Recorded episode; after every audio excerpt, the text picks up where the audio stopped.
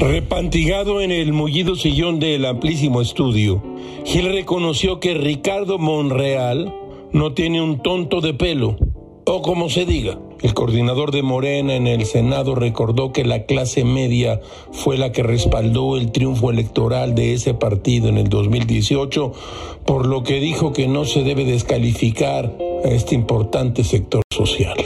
Oigan a Monreal. La clase media de la que soy parte no es manipulable y también creo que la clase media fue la que nos dio el triunfo en el 2018 junto con las clases más desprotegidas.